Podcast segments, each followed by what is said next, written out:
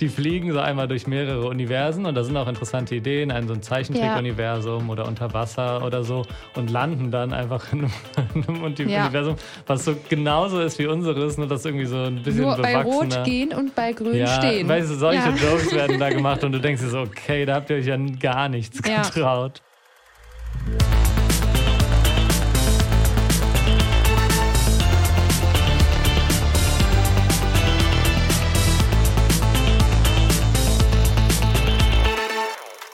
Eine neue Folge von Stream Up, dem Film- und Serienpodcast von hifi.de steht an.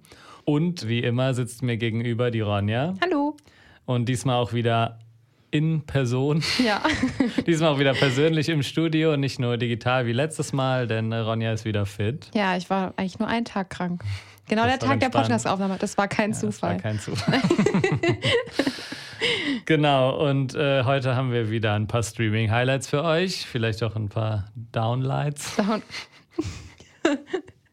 Neuer Begriff am Ja, jetzt. neuer Begriff. Und äh, genau, was ist denn unsere erste Empfehlung? Ja, unsere erste Empfehlung ist Spiderhead oder auch auf Deutsch Spinnenkopf. So ist tatsächlich auf Netflix, glaube ich. Und ähm, ja, wer es noch nicht mitbekommen hat, ist jetzt bei Netflix gestartet und ist auch vom Regisseur von Top Gun. Der Film des Jahres bis jetzt, würde ich sagen. Ja, würde ich nicht 100% zustimmen, aber trotzdem ein äh, sehr, sehr guter Film und wir wollten uns die Gelegenheit nicht entgehen lassen. Darüber zu sprechen. Genau, ja. da vielleicht anlässlich des neuen Streaming-Starts von Spiderhead mal über Top Gun zu reden, denn äh, das war wirklich, ist wirklich ein hervorragender Kinofilm, den auch schon sehr viele Menschen gesehen haben. Ja. Aber wenn ihr ihn noch nicht gesehen habt, dann äh, geht auf jeden Fall rein. Ist auch egal, ob ihr den ersten Teil kennt, ist auch egal, ob ihr sonst was mit Action-Kino großartig anfangen könnt, mit Marvel und so. Weil das ist wirklich ein Kinoerlebnis, wie man es nur selten, selten kriegt. Auf jeden Fall. Und es ist vielleicht wichtig, wenn ihr das volle Erlebnis haben wollt, dass ihr es in Dolby Atmos schaut. Ich habe nämlich, den, also ich habe den Film jetzt zweimal gesehen, genauso wie Leon. Und das zweite Mal leider nicht mit Dolby Atmos. Und es war leider nicht so, also nicht so ein krasses Sounderlebnis. Und äh, für alle, die jetzt sagen, ach nee, Action ist nichts für mich. Also meine beste Freundin, die habe ich auch mit ins Kino genommen. Und die war vorher so ziemlich so, ich bin kein Kinomensch, ich habe eigentlich keine Lust auf einen Film, ich schlafe immer ein. Aber die war so gespannt, die hat ihr ganzes Popcorn vernascht. Leon hat gesehen, die war wirklich einfach nur die ganze Zeit am Snacken, weil sie es so spannend fand. Und also, ja, für mich ist es mein aktuell mein Lieblingsfilm. Habe ich schon Leon gesagt. Und Leon, ich habe natürlich jetzt auch schon eine Idee für Karneval. Dass du äh, Top Gun. Natürlich. Wirst. Ja. Ja, da gibt es gute Kostüme, Ich die auch weiß. mit den Helmen Ja. und so, wo dann die Namen draufstehen. Und ich habe auch schon einen Wingman. Und ich habe mir überlegt, ich nehme dann sogar noch so ein kleines Modellflugzeug mit. Klein Modell Eurofighter. Sehr hänge ich mir um. Ja. Ja. Ich, muss jetzt, ich muss jetzt Karneval mitfeiern, weil ich so eine gute Kostümideen habe. Kostüm, ja. Das hat bestimmt gar kein anderer in Köln. Nee, bestimmt nicht. Ja, der Film ist auf jeden Fall, also es ist auf jeden Fall erstmal auch krass, dass jetzt direkt schon der nächste Film von dem Regisseur kommt. Aber ich glaube, Ja. das liegt daran, dass Top Gun schon zwei Jahre lang äh, fertig in der Schublade lag und wegen äh, Corona verschoben wurde, was sich auf jeden Fall aber Oh. jetzt rentiert hat, wenn man sich die Zahlen anguckt. Denn er hat tatsächlich heute oder gestern als erster Tom Cruise-Film die eine Milliarden Dollar Einspielmarke äh, geknackt. Und ja, das zeigt auf jeden Fall, dass der Film auch langlebig noch im Kino läuft, also jetzt schon seit fünf Wochen in den USA und trotzdem gehen noch viele Leute rein und der hat noch seine Besucher. Und da äh, wir den auch zweimal gesehen haben, ist es auch Ja. nochmal ein Qualitätssiegel. Und bei mir ist ja gerade, ich habe mal die Liste geöffnet auf Platz 4 in diesem Jahr. Boah, was ist Top 1? Memoria. Okay. Und zwei Red Rocket und drei Vortex. Also, Okay, keine Ahnung. Und alle ZuhörerInnen, keine Ahnung. Ja, wahrscheinlich. Aber die sind noch davor, aber äh, trotzdem Top Gun, dafür, Ja. dass es auch einfach ein Actionfilm ist, wo die Story zwar okay ist, aber jetzt auch Ja. vernachlässigenswert, ähm, da ist es doch schon, ist es bei mir doch schon sehr weit oben. Und es war ja letztes Mal so ein Kinoerlebnis gab es, finde ich, mit äh, Mad Max Fury Road. Und das ist ja schon ein paar Jahre her. Ja, für alle, die vielleicht nicht wissen, um was es geht, weil ich wusste nämlich auch nicht, um was es genau geht. Es geht nämlich um Tom Cruise. Der Punkt. Hm? Genau. Punkt. Einfach, es geht einfach nur um, um Tommy. der ähm, ja nochmal zu Top Gun zurückgerufen wird. Das ist eine, ja, wie sagt man das jetzt So eine korrekt? Ausbildungs-, Fl Flieger aus Kampfjet-Ausbildungs-, Ja. Crew. Genau, die halt quasi dieses größte Kampfflugzeug fliegen. Und er wird zurückgerufen und er denkt, er muss jetzt wieder in eine Mission, in den Kampf, aber tatsächlich wird er als Trainer quasi zurückgerufen. Das passt ihm erstmal gar nicht. Und dann bildet er quasi neue SoldatInnen aus, die dann, oder PilotInnen in dem Fall, aus. Und äh, ja, dieses, wie die trainieren und wie die dann die Mission machen, das ist einfach mega, mega cool. Ja. Und auch nicht äh, so viel computeranimiert, sondern ja. mit echten Flugszenen und so. Und da merkt ja. man doch nochmal, dass das deutlich intensiver und besser ist, als es dann bei den meisten Superheldenverfilmungen ist, wo dann man auch wenn man das sieht, fällt einem auch nochmal stärker bei anderen Filmen auf, dass es irgendwie aus dem Computer ist und dass ja. man nicht so richtig das Gewicht und das Tempo nicht so richtig hinkriegt, auch mit CGI, auch mit guter CGI. Ja. Das ist nie so das Gefühl, dass es echt ist und dass das Gewicht wirklich irgendwie da ist und die Masse und es fühlt sich alles irgendwie ja, leichter an und das merkt man äh, da bei dem Film nochmal sehr, wie langweilig eigentlich die meisten Actionfilme heutzutage sind. Voll und die Schauspieler sind auch alle echt richtig gut. Ja, Miles, Miles Teller. Teller ist ja auch viral ja. gegangen äh, mit seinem Tanzvideo ja. vom Strand. Ja, genau, die Szene am Strand, für die lohnt es sich auch, allein nur für diese Szene ins Kino zu gehen. yes. Aber das war äh, jetzt auch genug, war ausnahmsweise mal ein Kinotipp aus ja. aktuellem Anlass. Aber genau, der Regisseur hat Spiderhead rausgebracht bei Netflix, eine Netflix-Produktion oder zumindest ein Netflix-Exclusive. Und äh, wieder mit Miles Teller auch. Vielleicht also die, die haben sich gefunden. ja. ja. Ja, Metzeler, muss man sagen, hat auch vorher viele schlechte Filme gemacht und jetzt mit Top Gun mal wieder einen guten. Vielleicht dachte er, er ja. könnte mit Spiderhead, mit dem gleichen Regisseur, wieder einen guten Film machen. Da hat er sich. Ist ihm das auch gelungen? ich wollte gerade schon reingrätschen. Ja. Ich glaube, da hat er sich getäuscht. das ist unser Downlight für diese Folge, obwohl Leon und ich noch nicht drüber gesprochen ja, haben. Du weißt auch gar nicht, wie ich den finde. Ja, das stimmt. Aber ich bin mir sehr sicher, dass du ihn wahrscheinlich nicht so gerne mochtest. Aber erzähl doch erstmal, worum es eigentlich geht. Spiderhead ist ein Science-Fiction-Thriller, in dem es eigentlich hauptsächlich darum geht, dass ein Mann, ein Pharmazeut, sage ich jetzt einfach mal, in einem modernen Gefängnis arbeitet und seine Insassen nutzt, um neue entwickelte Drogen zu testen. Und diese Insassen sind eben äh, Gefangene, beziehungsweise Leute, die eben Straftaten begangen haben und jetzt in diesem Gefängnis leben dürfen mit viel mehr Freiheiten, mit Essen, mit niceen Schlafräumen, die dürfen miteinander reden. Sie haben halt allgemein mehr Freiheiten als in einem normalen Gefängnis, aber müssen eben im Gegenzug sich diesen Tests unterziehen.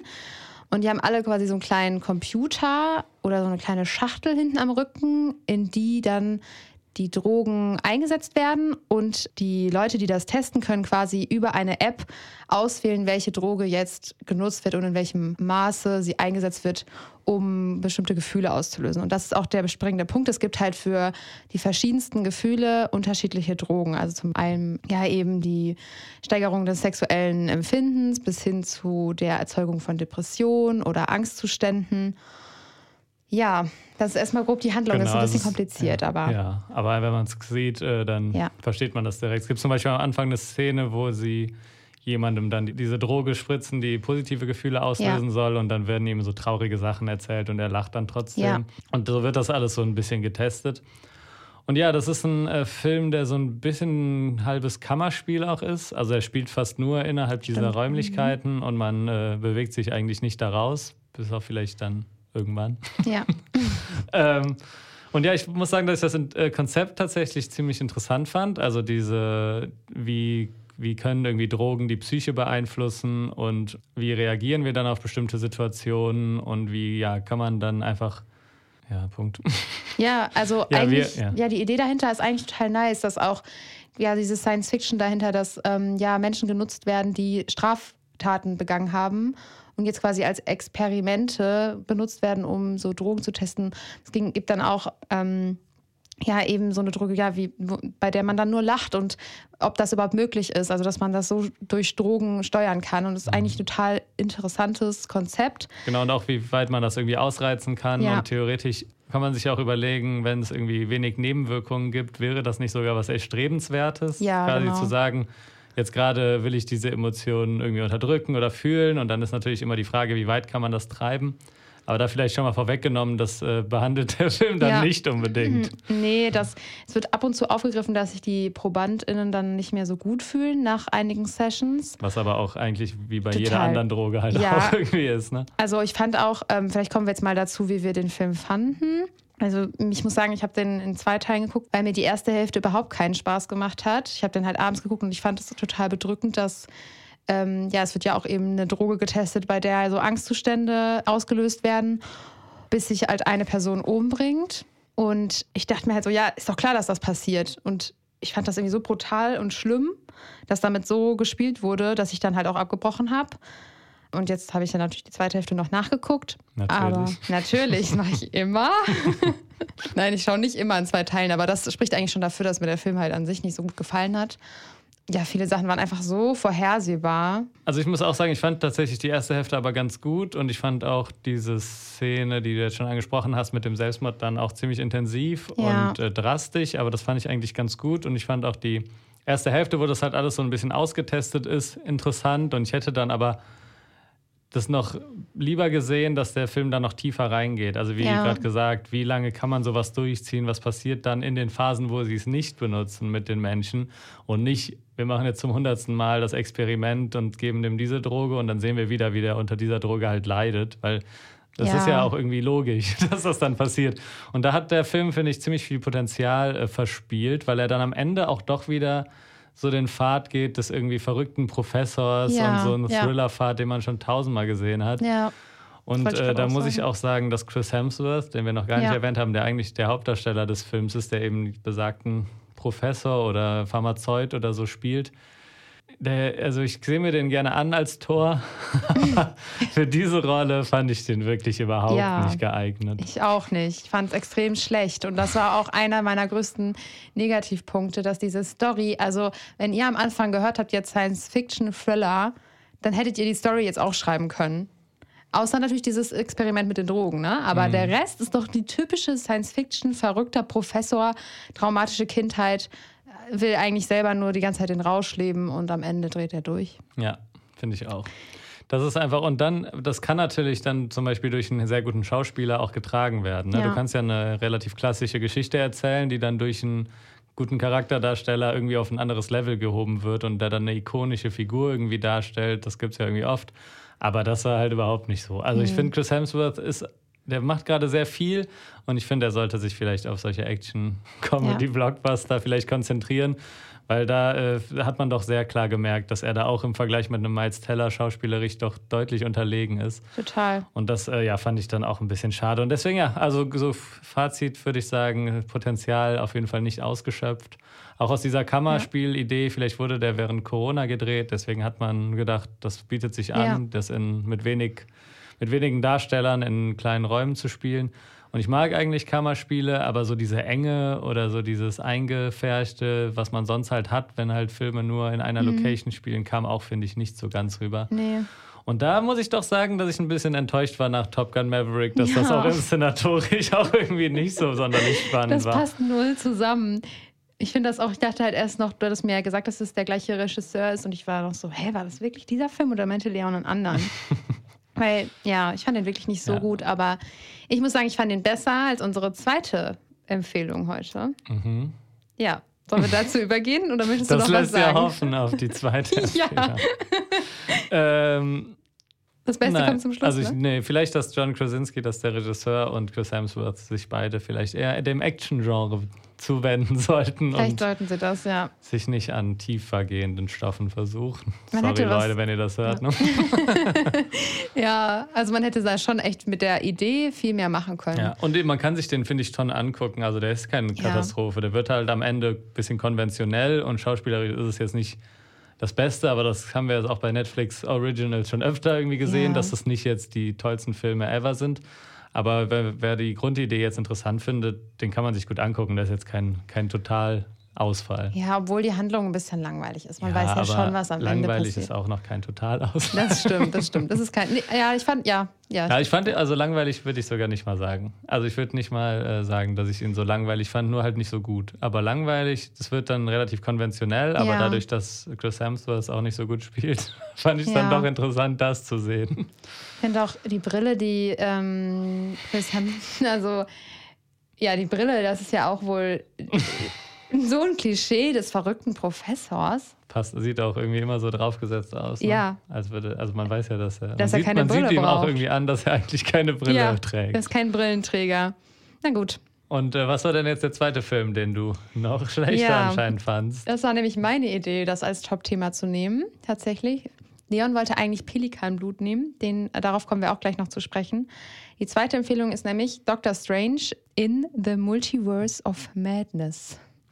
Ja, der neueste, ja. Der neueste Film der Marvel-Reihe, die wir gerade schon bei Top Gun im Nebensatz mal erwähnt haben der jetzt vor kurzem auch erst im Kino lief und jetzt schon kurze Zeit später, ja. wie es jetzt äh, üblich ist, schon bei Disney Plus gestartet ist. Und das ist der zweite Teil der Doctor Strange-Reihe. Du hast ja auch den ersten Teil kürzlich ja. gesehen. Wie fandest du den denn? Den fand ich ganz in Ordnung. Ist natürlich schon ein Marvel-Film, so die typischen Marvel-Elemente und aber ja, wer Marvel-Filme mag, mag genau. auch den ersten Doctor Strange. Würde ich schon sagen. Ich finde auch, du hast ja noch angemerkt, irgendwie, dass manche ja, manche Animationen sind natürlich nicht so super gut gemacht, ne? aber wenn man sich darauf, finde ich, jetzt einlässt, dann ist es in Ordnung. Also jetzt nicht besonders gut, aber ich konnte mir den gut ansehen. Und den zweiten?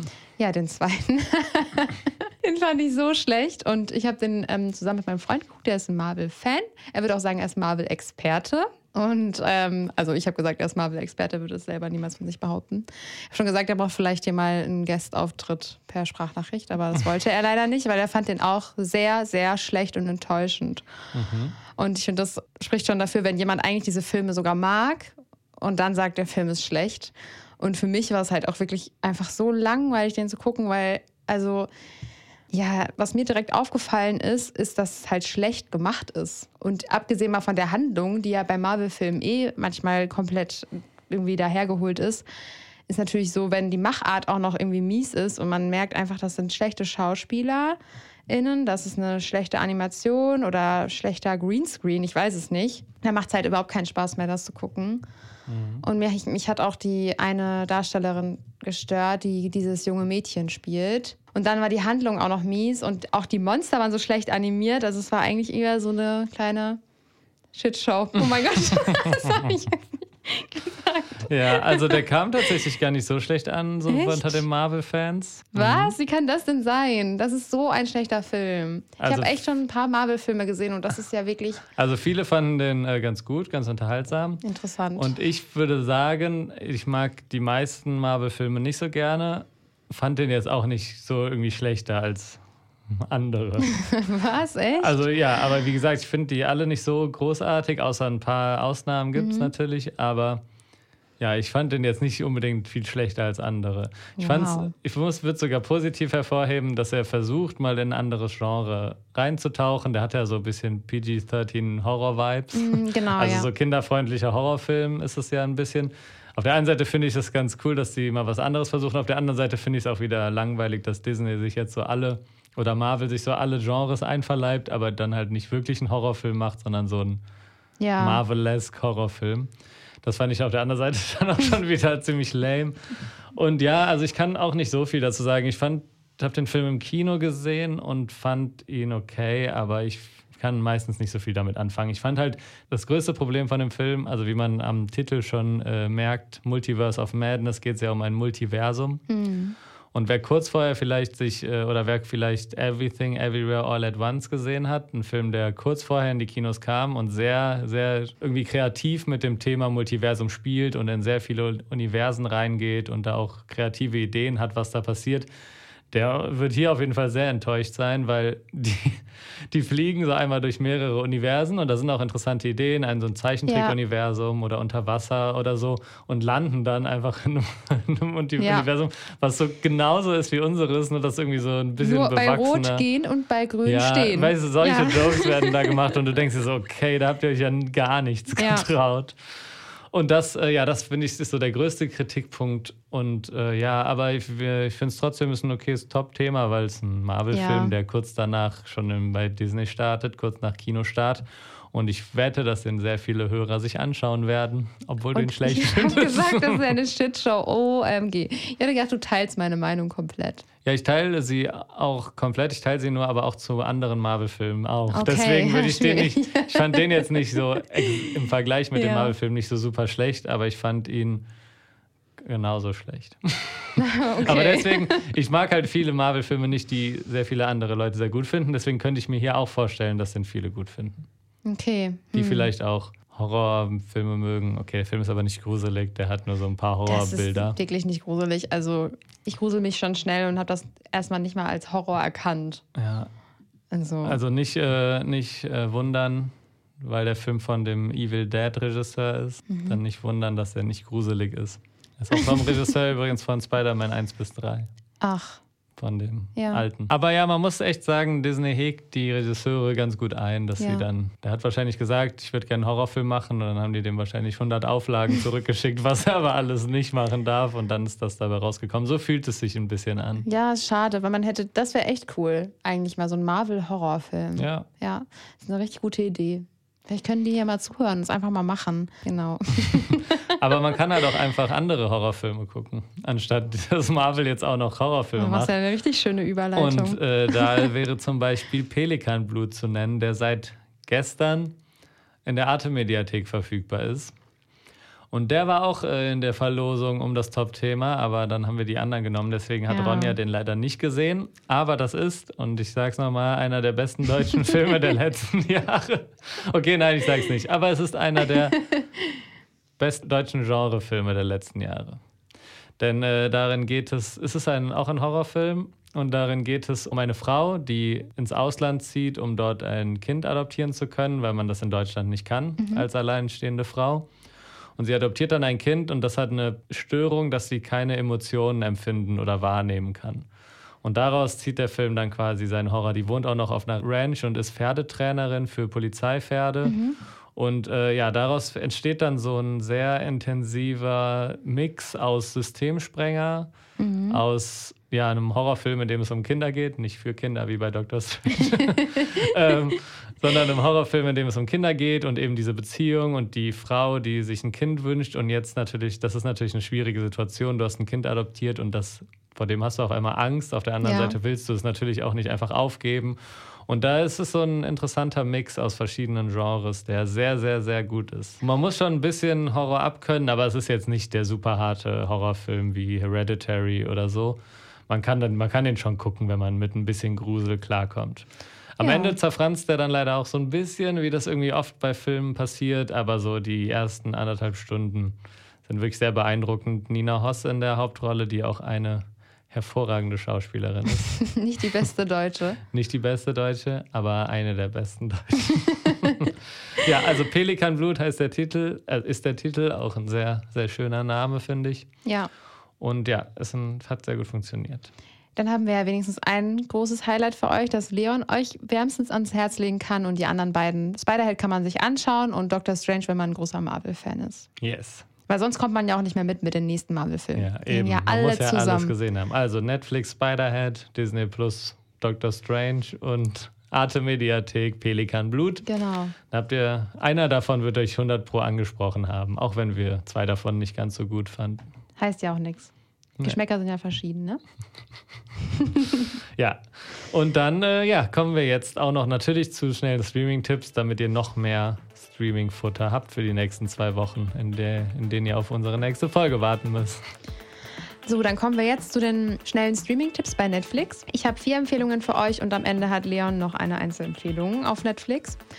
Und ich starte mit Liebe und Anarchie. Da ist jetzt die zweite Staffel bei Netflix gestartet. Und in der schwedischen Originalserie Kerlek und Anarchie verliebt sich die strukturierte Beraterin Sophie in den jungen Max, der ist ITler.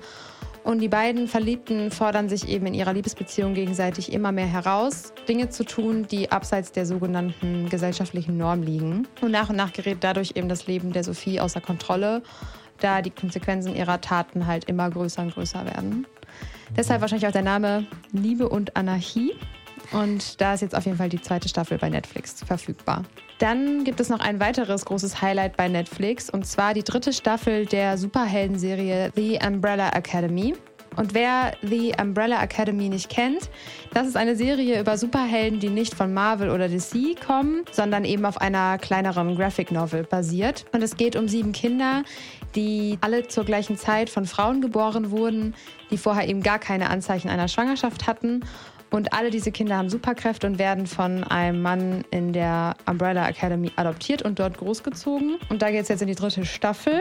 Wer es nicht kennt, kann da auf jeden Fall mal reinschauen. Und es ist dieses Mal auch wieder mit Elliot Page, der ja erst Ende 2020 bekannt gab, dass er ein Transmann ist. Das nächste Highlight ist Haus des Geldes, Korea. Das ist das Remake der bekannten Haus des Geldes-Serie, die ja original eine spanische Serie ist und jetzt für alle Fans wahrscheinlich von Squid Game ähm, nochmal ein Remake bekommen hat. Da ist jetzt auch ein Schauspieler von Squid Game dabei und ja, die Story ist aber dieselbe. Also. Ja, wer aus des Geldes mochte, kann sich das dann da wahrscheinlich einfach nochmal mit anderen Darstellern und ein bisschen anders inszeniert angucken. Aber äh, ja, es wird wahrscheinlich nichts Neues. Und wer Haus des Geldes aber noch nicht kennt, vielleicht ist es ja dann ja. interessant. Oder vielleicht guckt man sich dann einfach die Version an, vielleicht ist sie ja besser. Ist jetzt vielleicht auch für alle, was die Squid Game gerne mochten und Haus des Geldes noch nicht gesehen haben. Yes. Ja. Und dann komme ich auch schon zu meiner letzten Empfehlung, nämlich The Blacklist. Die neunte Staffel ist jetzt bei Netflix verfügbar. Da gab es ja Ende der letzten Staffel einen großen Cliffhanger. Da ähm, jetzt Spoiler für alle, die noch nicht bis dahin geschaut haben. Die ähm, FBI-Agentin Liz verstorben ist und jetzt geht es eben in der neunten Staffel weiter. Und ähm, ja, Red ist auch in der neuen Staffel verschwunden. Und für alle, die es noch nicht kennen, es geht um einen ehemaligen Marineoffizier, der eben einer der meistgesuchten Verbrecher des Landes ist. Und durch sein Wissen über die kriminelle Szene arbeitet er eben mit dem FBI zusammen und gemeinsam mit der Agentin Elizabeth Keen, die ja jetzt Ende der achten Staffel dann verstorben ist, machen sich die beiden an äh, Reds persönliche Blacklist und schalten einen Terroristen nach dem anderen aus. Yes, und äh, bei Netflix auch noch gestartet ist The Gentleman, ein Film von Guy Ritchie, der sich da dann nach längerer Zeit mal wieder an seinen älteren Filmen orientiert hat, im Stil an Snatch oder an Bube Dame König Gras. Und zwar ist es ein sehr unterhaltsamer und spaßiger Gangsterfilm mit einem coolen Cast rund um Charlie Hunnam, Matthew McConaughey, Colin Farrell, Hugh Grant, Michelle Dockery. Also hat einen, hat einen sehr hoch, hochkarätigen Cast und ist auch ein sehr unterhaltsamer Film. Und wer die Guy Ritchie-Filme mag, der hat da auf jeden Fall mal wieder so einen Oldschool Guy Ritchie-Film bekommen. Und ja, die Geschichte ist eigentlich nichts Besonderes, aber es gibt sehr viele unterhaltsame Szenen. Äh, und sehr viel, sehr viel coole, coole Typen. Das lieben wir doch, coole Typen. Ja, so wie bei Beste. Top Gun. Das Beste, ne? Ja. Und dann geht's weiter mit den schnellen Streaming-Tipps bei Disney Plus. Da haben wir nur eine einzige Empfehlung für euch und zwar The Fountain. Und das ist auch ein Film, wo ich die Story ehrlich gesagt nicht zusammenfassen kann, weil da geht es um tausend Jahre der Geschichte und es ist alles super verworren und uh. crazy. Also es ist ein sehr künstlerischer Film. Mhm von einem der Regisseure, der mich so am Anfang meiner Filmkarriere so mit am meisten geprägt hat, und zwar Darren Aronofsky. Der hat unter anderem noch, noch Black Swan gemacht oder mhm. The Wrestler. Und ähm, The Fountain ist eben einer so seiner abgedrehtesten Filme und die anderen sind ja schon sehr abgedreht und ich kann wirklich wenig zur Story sagen, aber mal, also, oder nichts. aber es ist ein sehr, sehr optisch sehr beeindruckender und sehr kunstvoller Film. Und wer sich mal in eine ganz andere Welt fallen lassen kann und, und wem die Story auch gar nicht so wichtig ist wie irgendwie die Bilder, der kann sich The Fountain bei Disney auf jeden Fall mal angucken. Ähm, bei Prime gibt es auch nur eine Empfehlung und zwar Kajillionaire. Das ist äh, anders als The Fountain, ein sehr unterhaltsamer und lockerer Film, der so ein bisschen satirisch eine, eine Familiengeschichte erzählt, über vor allem anhand einer der Töchter, einer jungen Frau, die äh, Kleinkriminelle Betrüger sind. Und äh, ja, man begleitet sie dann so ein bisschen bei ihren Machenschaften und wie sie mit Schulden umgeht. Und es ist so eine bissige Satire und hat guten Humor und gleichzeitig aber auch tragische Szenen. Kann man, glaube ich, so ein bisschen mit Shameless mhm. vergleichen, mit der Serie, die ja auch sehr viele kennen. Und genau, da ist Cajillionaire so ein ähnlicher Film, der so dieses Tragische, aber auch Lustige so miteinander verbindet. Genau, ist bei Prime gestartet. Und als allerletztes noch ein Mediathekentipp bei Arte. Und zwar heißt der Ob wir schlafen oder wachen. Das ist ein Liebesfilm von Ryosuke Hamaguchi. Den kennen vielleicht ein paar, denn der hat mit seinem neuesten Film Drive My Car in diesem Jahr den Auslands-Oscar gewonnen. Ah, ja, ja. Und äh, genau, ob wir schlafen oder wachen, äh, da geht es um eine Frau, die sich in einen Mann sehr stark verliebt und dann nach mehreren Jahren einen Doppelgänger trifft und sich dann auch in den genauso Oh. verliebt. Und da geht es so ein bisschen um die, also wie Liebe funktioniert, welche Kraft die hat, wie man damit umgeht und ist ein, wie man es von vielen japanischen Regisseuren kennt, ein sehr, sehr toll inszenierter und sehr eindrucksvoller Film. Den gibt es ganz umsonst in der Arte-Mediathek. Genau wie Pelikanblut. Genau wie äh, der eben schon besprochene Pelikanblut, genau. Also Arte ist immer uns rettet uns. Arte hat immer Ja. was im Gepäck, äh, Ja. was wir empfehlen können, ja. Ja, damit sind wir auch schon am Ende der Folge. Das wird wahrscheinlich eine relativ kurze Folge dann gewesen sein. Werdet ihr dann jetzt besser wissen als wir. Genau, weil wir müssen es ja noch schneiden. Hier wird nämlich das, äh, Hier werden die ganzen Ja. brisanten Details äh, werden rausgeschnitten. die ganzen Genau. Versprecher. genau, Ja. in zwei Wochen werden wir dann wahrscheinlich unter anderem über das Ende von Stranger Things Yes, sprechen, was ja. ja. auch diesen Freitag ansteht. Also werdet ihr am Freitag wahrscheinlich eh keine Zeit für andere Filme haben, weil ihr alle Stranger Things guckt. Und ja, sonst hören wir uns in zwei Wochen wieder. Und ihr könnt uns natürlich wie immer bei Instagram folgen und äh, überall anders, wo ihr hifi.de findet. Ist Und? alles verlinkt in den Show Notes. Ihr könnt uns eine Mail schreiben. Das geht natürlich auch. Genau, an streamup.hifi.de und dabei streamup wie das deutsche Film ab und nicht wie Don't Look Up. Don't Look Up auf jeden Fall der am häufigsten genannte Film in unserem Podcast. Ja, Yes, aber genau, da könnt ihr uns schreiben und sonst wie immer auf den Kanälen, die alle verlinkt sind, genauso wie weitere Empfehlungstexte auf hifi.de und Film- und Serienempfehlungen findet ihr auch in der Podcast-Beschreibung. und guckt euch Top Gun noch im Kino an. Ja, solange es noch möglich ist, weil zu Hause, das äh, ist nix. Das wird nicht das Gleiche sein. Und vor allem nicht auf dem Handy. Nee, Ne? das, Wie Leon immer so sagt. sollte man auch gar keinen Film Ja. gucken. Und damit sagen wir jetzt ähm, Adios, ne? Yes, bis zum nächsten Mal. Genau, bis äh, in zwei Wochen. Yes, ciao. Tschüss.